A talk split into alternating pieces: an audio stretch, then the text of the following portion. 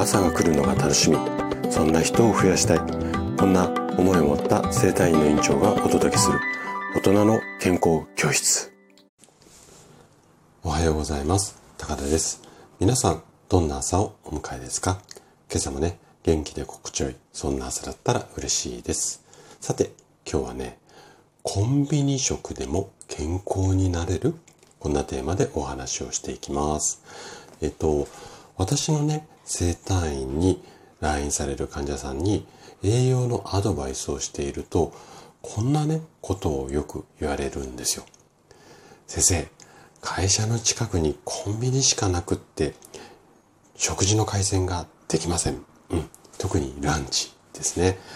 で、こんな感じで、コンビニの商品イコール体に悪いものというイメージの方が多いんですが、必ずしもね、これは正解ではないんですね。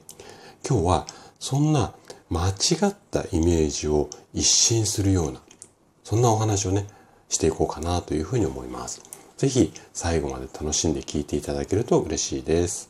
じゃあ、早速ここから本題に入っていきましょう。健康を目指すのであれば、コンビニ食は絶対 NG ではありません。これは断言します。はい。で、場所だとか時間の問題で、コンビニしかね、利用し、利用手段、うん、あの、お昼はそこしかないっていうような場合も多いと思います。しかし、何でも買でもこう買って食べていいかっていうと、そうではないんですね。で、コンビニで食料を購入する際のポイント、これをお伝えしたいんですが、これね、キーワードはズバリ選ぶ。あの、選択するのを選ぶですね。選ぶです。まず、大前提として、コンビニ食で気をつけたいのが、揚げ物と食食品添加物が多いものを選ばないということですね。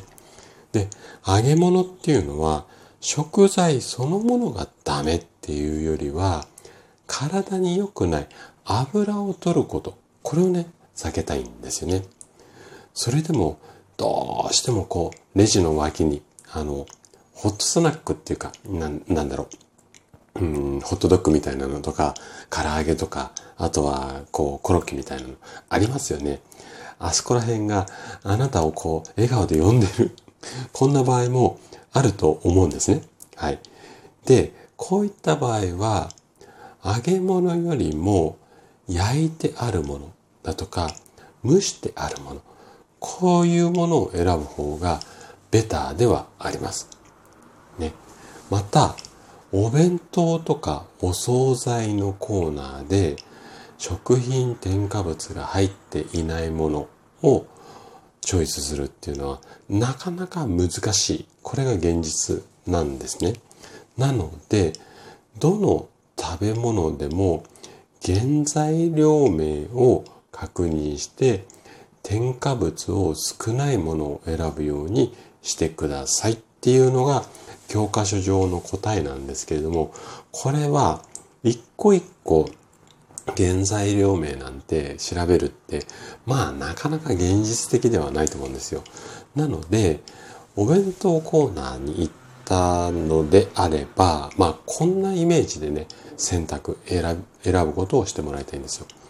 例えば、幕の内弁当や焼き魚弁当、これを選ぶようにするだとか、あとはね、見た感じ、見た目にもう野菜が多めにこう入っているものだとか、あとは何、何種類かの野菜とかおかずが入ってるお弁当なんていうのがパッケージに書いてあるやつとかもあると思うので、まあこういったものを選ぶ。